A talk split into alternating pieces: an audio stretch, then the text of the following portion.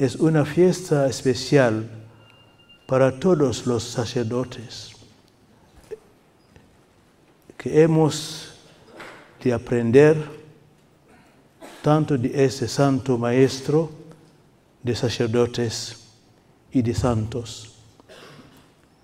Y juntos damos gracias a Dios también porque nos ha reunido aquí en torno a un tema tan vital para nuestra vida y ministerio presbiteral, la fuerza del silencio. Después de mi libro Dios o nada, he estado reflexionando profundamente sobre la importancia del silencio en la vida de todo ser humano y particularmente en la vida del cristiano. El fruto de estas reflexiones provocó la publicación de un nuevo libro que lleva por título La fuerza del silencio.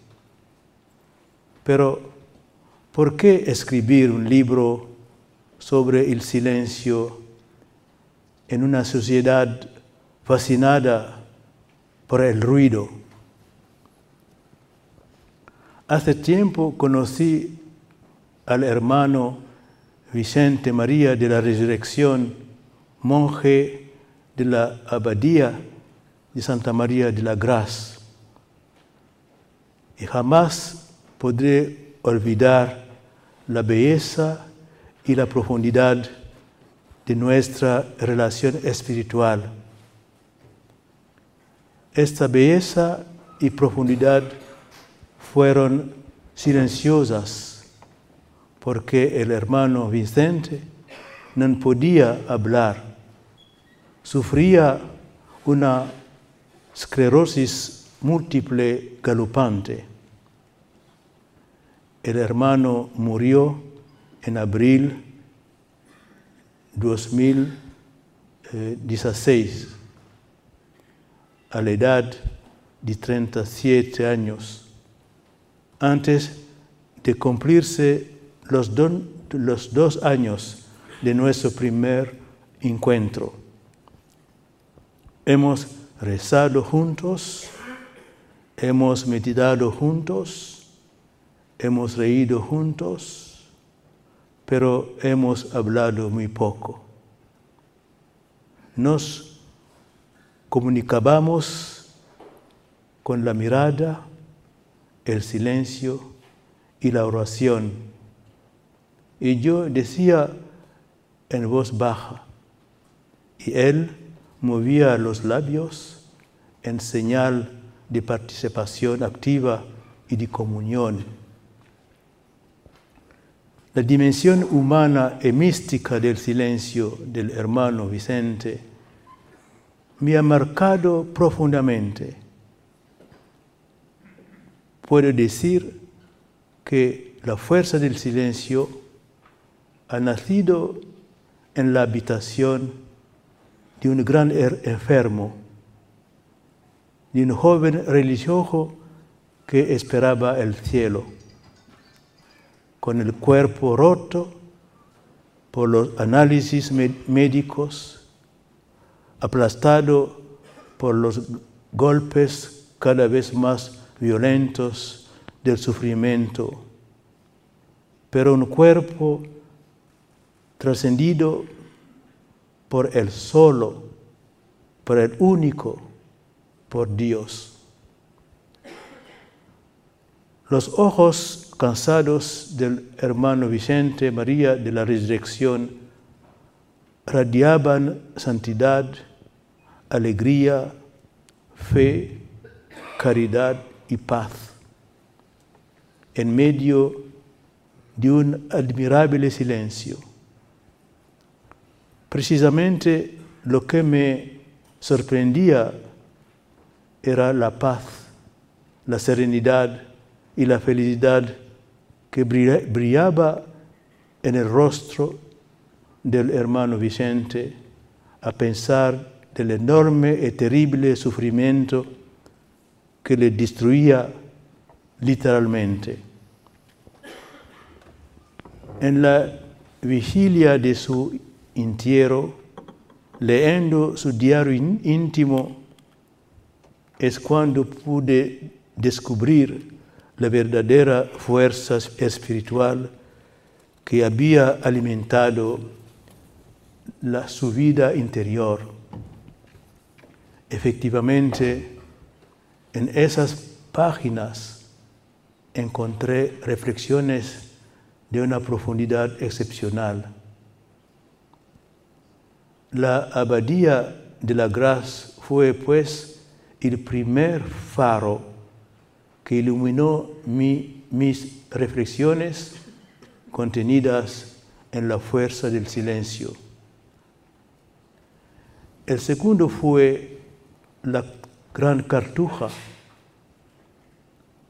Doy gracias a Dios por haber tenido la gracia excepcional de ir al monasterio de la Gran Cartuja y haber tenido el privilegio de entrar en la clausura, traspasando los altos muros que la ciñen desde hace siglos. La Gran Cartuja es verdaderamente una casa de Dios. Ella nos encamina hacia el Altísimo y nos presenta ante Él.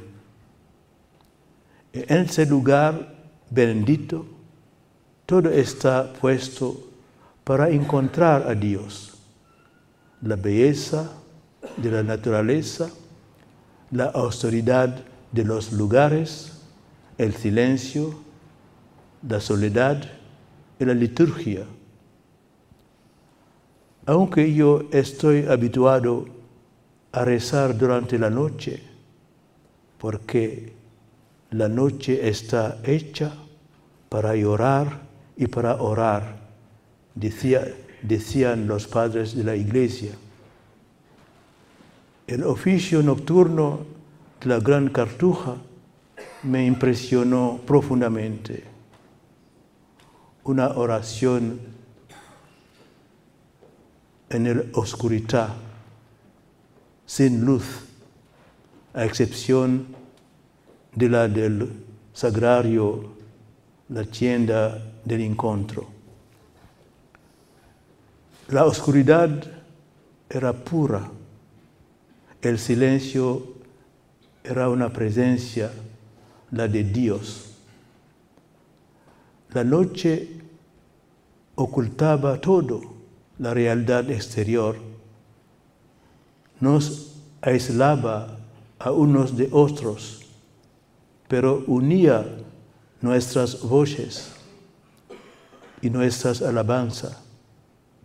Guiaba nuestros corazones nuestras miradas y nuestro pensamiento para no fijar nuestra atención más que en Dios. La noche es maternal, deliciosa y purificadora.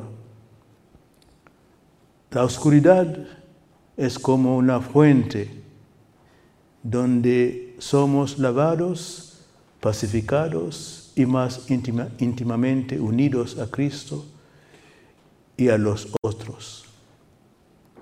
Pasar una buena parte de la noche orando es regenerador, nos hace renacer. Ahí Dios se convierte verdaderamente en nuestra vida, nuestra fuerza, nuestra felicidad, nuestro todo.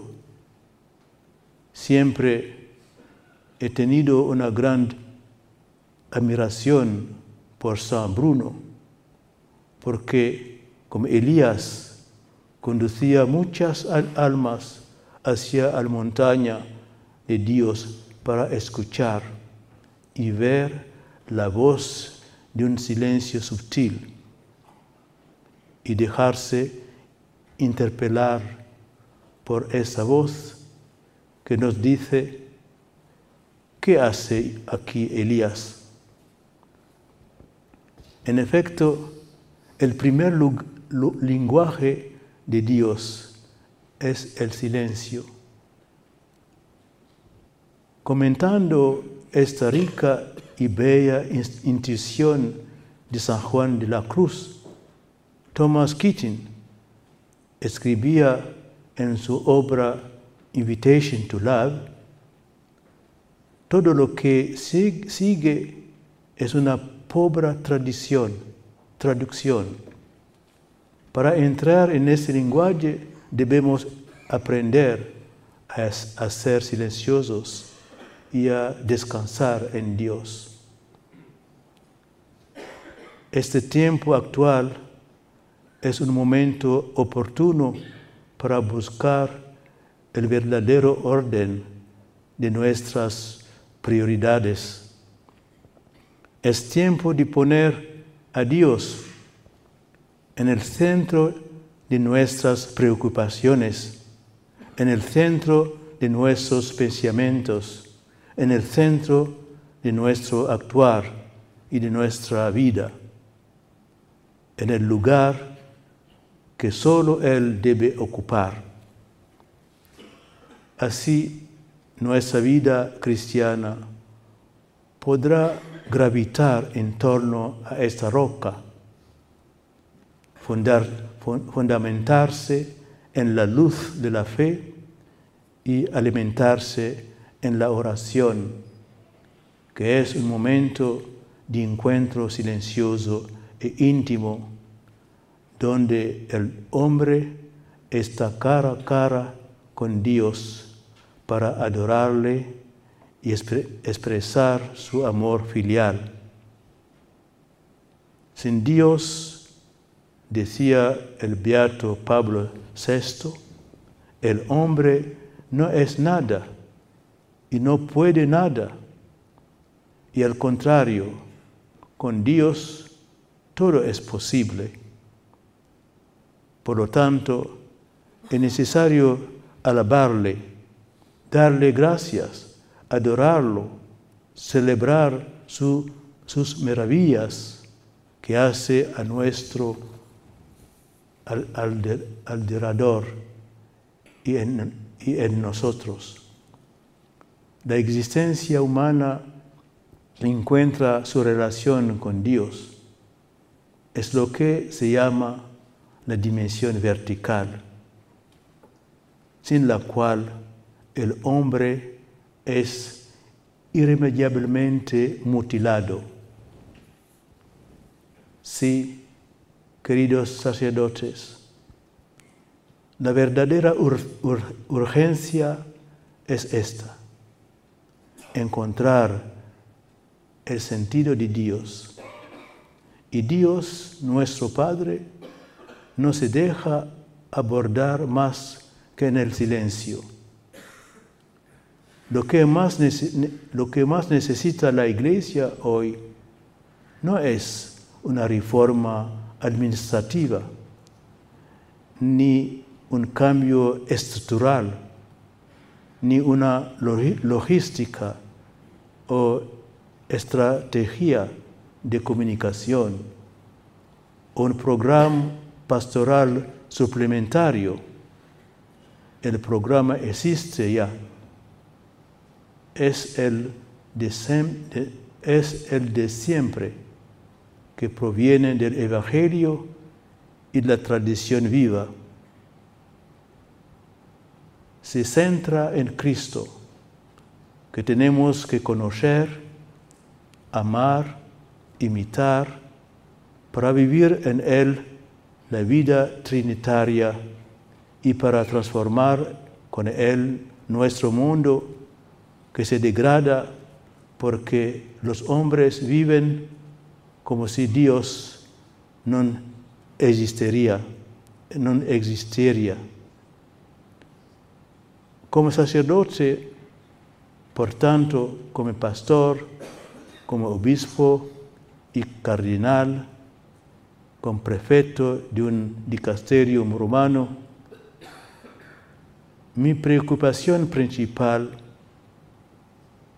mi prioridad es decir que solo Dios puede colmar el corazón del hombre. Creo que somos víctimas de la superficialidad, del egoísmo y del espíritu mundano que propaga la sociedad mediática. Nos perdemos en luchas de influencias, conflictos personales, en un activismo narcisista, y vano. Nos, llenamos de orgullo, de pretensiones y somos prisioneros de una voluntad de poder indomable. Así, por conseguir títulos y cargos profesionales o eclesiásticos, aceptamos cualquier vil compromiso. Pero todo esto está condenado al fracaso. Esos falsos valores desaparecen como el humo. Invito a los cristianos y a los hombres de buena voluntad a entrar en el silencio porque, según mi opinión, sin el silencio permanecemos en una ilusión mortal.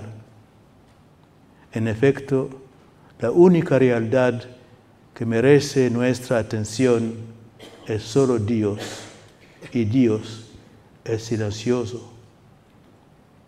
Él espera nuestro silencio para revelarse, un silencio contemplativo, adorador y lleno de amor a Dios.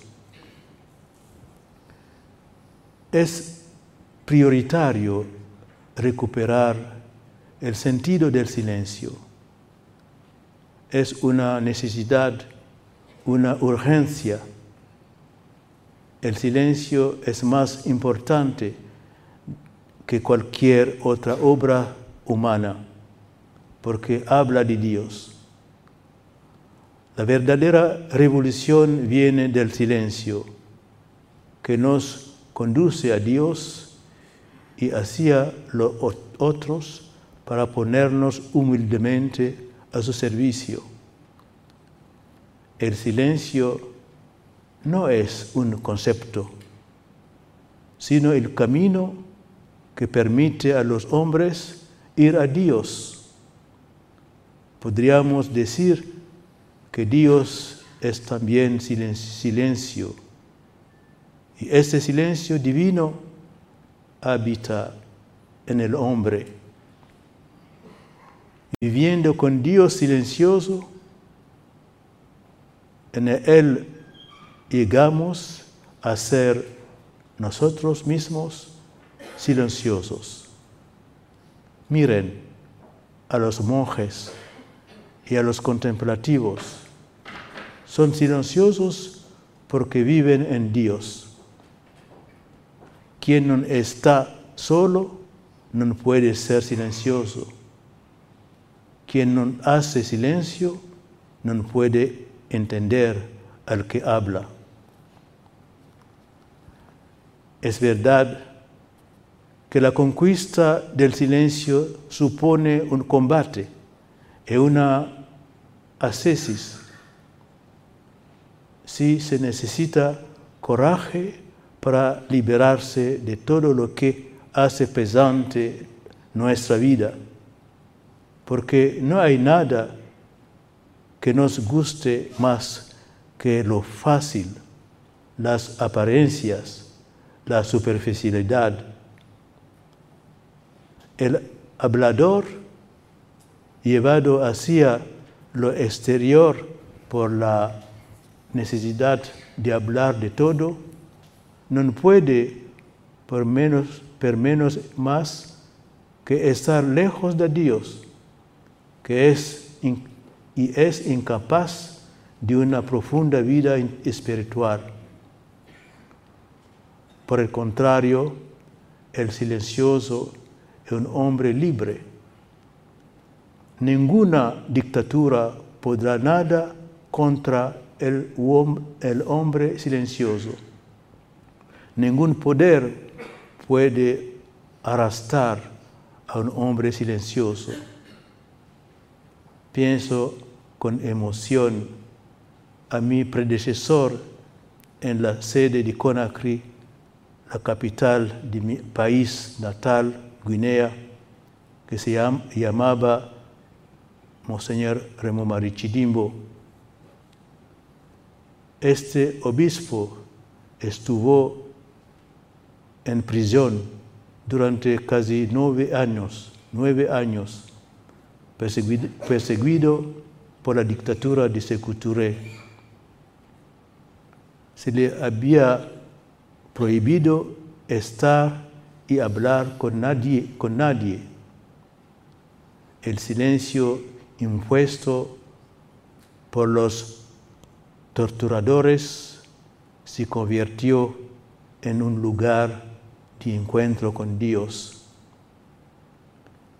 Misteriosamente, su mazmorra se convirtió en un verdadero noviciado y esa prisión miserable, insalubre y sórdida le permitió comprender un, po, un poco el gran silencio del cielo.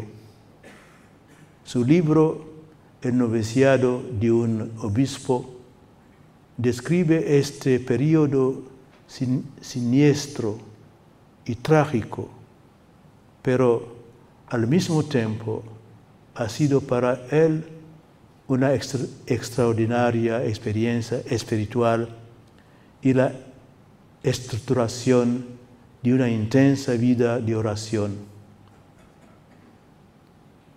Quisiera hablaros también del lugar que debe tener el silencio en la liturgia. Se trata de una preocupación fundamental en nuestros días. Ante la majestad de Dios, nuestras palabras se pierden.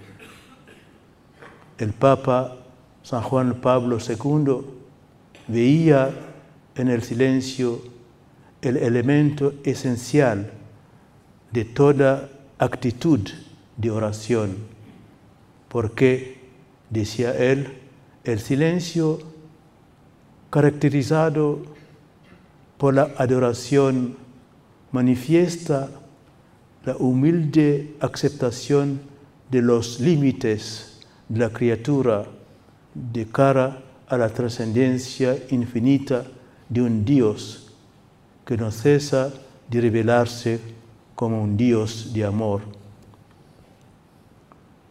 Rechazar este silencio impregnado de temerosa confianza y de adoración significa impedir a Dios la libertad de comunicarnos su amor y por tanto de manifestarnos su presencia.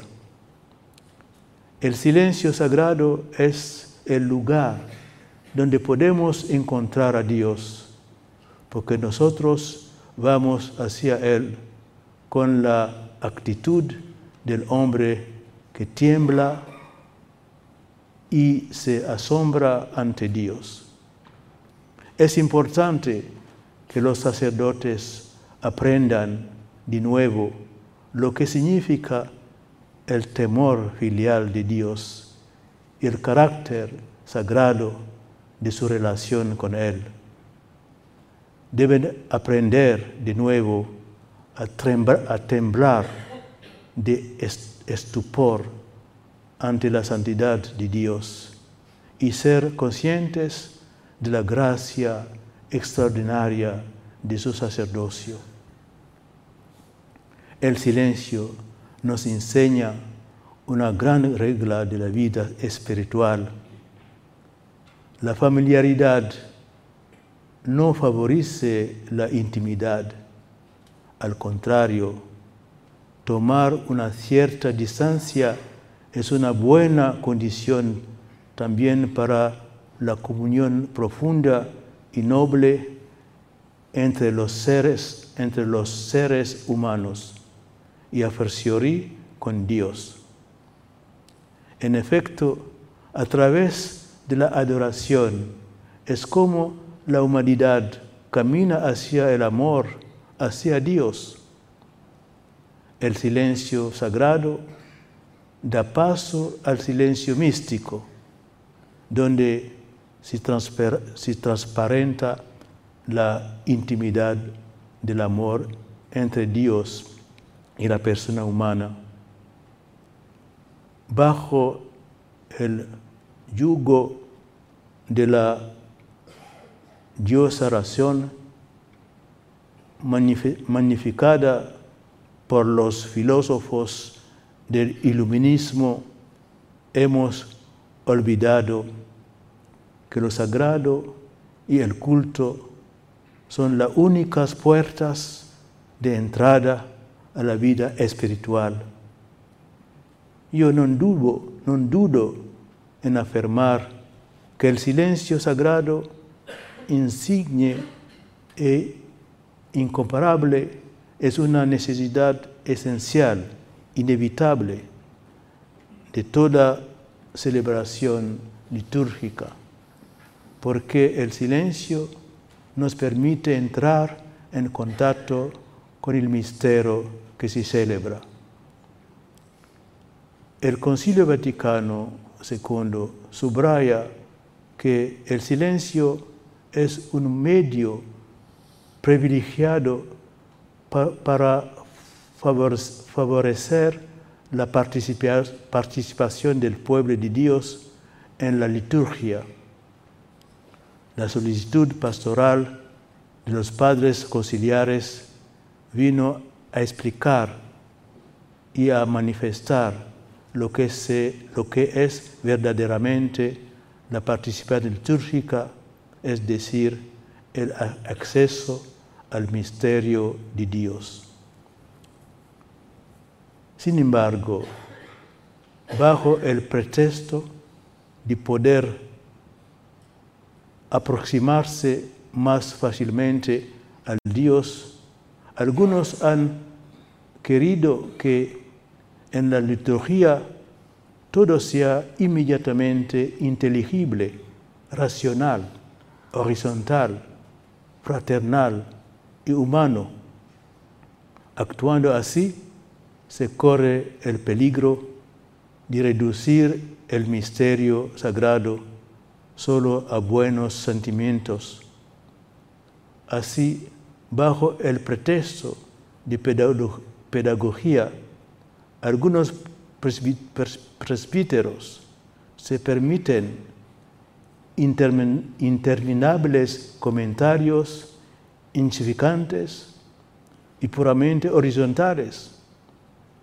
Esos, esos pastores tienen, medio, tienen miedo que el silencio ante el Altísimo dañe a los fieles. Creen que el Espíritu Santo es incapaz de abrir los corazones a los misterios divinos mediante la infusión de la luz de la gracia santificante. El Papa San Juan Pablo II nos pone en guardia ante todo esto. El hombre entra en contacto con la presencia divina, sobre todo dejándose educar en el silencio de adoración. En la liturgia, el silencio sagrado es un bien precioso para los fieles. Y los sacerdotes no deben privarlos de este tesoro. Nada tendría que destruir la atmósfera silenciosa que debe impregnar nuestras celebraciones. Sin embargo, para que la liturgia sea vivificada por el silencio sagrado, no basta con decretar momentos de silencio, sino que es una actitud del alma. No se trata de una pausa entre dos ritos, sino que el silencio mismo es un rito. En los ritos orientales, a diferencia del rito romano, no se prive tiempo de silencio durante la celebración de la divina liturgia. Ciertamente existe en esos venerables ritos y de manera intensa la dimensión apofática de la oración ante Dios, que es inefable, incomprensible, inaccesible. La divina liturgia constituye en cierta manera una inmersión en el misterio de Dios. Se celebra tras el iconostasio que para los orientales es el velo que preserva el misterio. Entre nosotros, los latinos romanos, el silencio es un iconostasio sonoro. El silencio es una mistagogía que nos permite entrar en el misterio sin lastimar, lastimarlo. En la liturgia, por tanto, el lenguaje de los misterios que se celebran es silencioso. El silencio no oculta, sino que revela profundamente. San Juan Pablo II nos enseña que el misterio se vela continuamente se cubre de silencio para evitar que en el lugar de Dios se construya un ídolo. Yo afirmo que en nuestros días los cristianos corren un riesgo más o menos grande de hundirse en la idolatría. En efecto, prisioneros de numerosos discursos humanos ruidosos e interminables, tendemos a elaborar un culto a nuestro, a nuestro gusto, dirigido a un Dios hecho a nuestra imagen como afirmar, como afirma el cardenal Gottfried Daniels, la liturgia occidental, tal como es practicada, tiene como principal defecto ser demasiado habladora. A menudo las celebraciones son ruidosos, aburridas, y agotadoras. Podemos decir que la, liturgia está enferma y el síntoma más llamativo de esta enfermedad es la omnipresencia del micrófono. El micrófono es tan indispensable que algo se preguntan cómo ha sido posible celebrar los santos misterios antes de su invención. el ruido que proviene de fuera y nuestros propios tumultuosos interiores nos hacen extraños a nosotros mismos. El hombre que está permanentemente en el ruido no puede más que hundirse cada vez más en la banalidad. Lo que dice es superficial, hueco, y habla sin, sin parar hasta que encuentra algo que decir. Sus palabras son una especie de mezcolanza o galimatías irresponsable entre bromas de más o menos buen gusto y palabras insulsas, incluso negativas, que provocan desorden, confusión, incluso hostilidad y rancor en quien las escucha.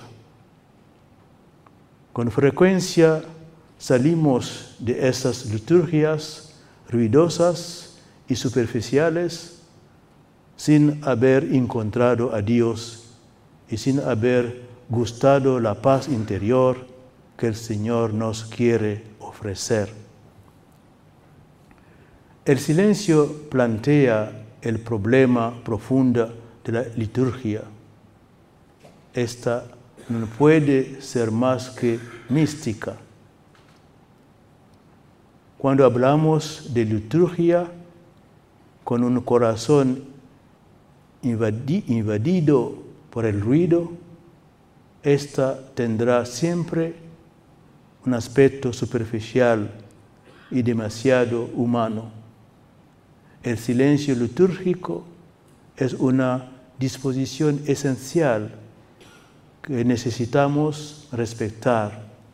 Es una conversión del corazón. Convertirse etimológicamente es volverse hacia Dios. No hay silencio verdadero en el, marco de la liturgia si no, si no estamos de todo corazón vueltos hacia el Señor. Es necesario convertirnos, volvernos hacia el Señor para mirarlo, contemplar su rostro y caer a sus pies para adorarlo. La liturgia privada de su alma contemplativa no es más que una ocasión de divisiones, de enfrentamientos ideológicos, de humillación pública de los débiles por parte de quienes pretenden mantener su autoridad en vez de ser el lugar de unidad y comunión en el Señor. ¿Por qué enfrentamos y descalificamos, descalificarnos? Al contrario, la, liturgia debería llevarnos a la unidad en la fe y a la al verdadero conocimiento del Hijo de Dios, a, a la edad del hombre perfecto, a la plenitud de la estatura de Cristo. Así, viviendo la verdad en el amor, creceremos verdaderamente en Cristo para elevarnos en todo hacia el Él, que es la cabeza de su cuerpo místico, la Santa Iglesia. Maltratar la liturgia, como hacemos a menudo hoy, equivale a alterar nuestra relación con Dios y la expresión de nuestra fe cristiana. Hoy día corremos el peligro de hacer daño tanto a la doctrina que alimenta la nuestra fe, como a la liturgia que es la manifestación y la celebración de nuestra fe. Recordemos al respecto la afirmación del cardenal Charles Journet. La liturgia y la catequesis son los dos manías de los alicates por las que el demonio quiere arrebatar la fe del, al pueblo cristiano y tomar el relevo de la iglesia para aniquilarla, para dimoronarla y destruirla definitivamente. Todavía hoy el gran dragón está aguardando delante la mujer, de la mujer, la iglesia, preparado para devorar al hijo. Si el demonio quiere oponernos los unos a los otros, en la corazón mismo del sacramento de la unidad y la comunión fraterna. Es hora, que, es hora de que cesen los desprecios, la desconfianza o la sospecha. Es momento de encontrar un corazón católico, es decir, uno e universal.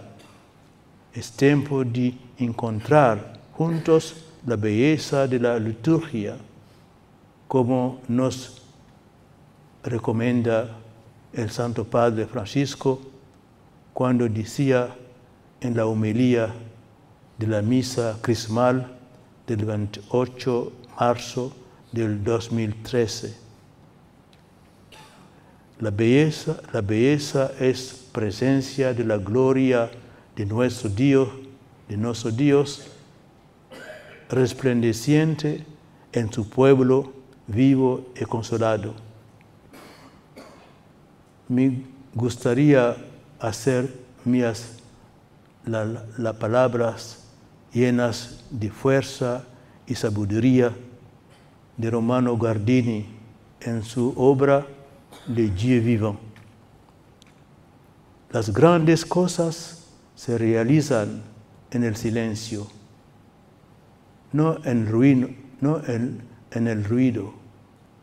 Y la puesta en escena de acontecimientos exteriores, sino en el brillo de, una mirada interior, en el movimiento discreto de la decisión, en los sacrificios y en las victorias ocultas. Cuando el amor toca el corazón, cuando la acción solicita el espíritu libre.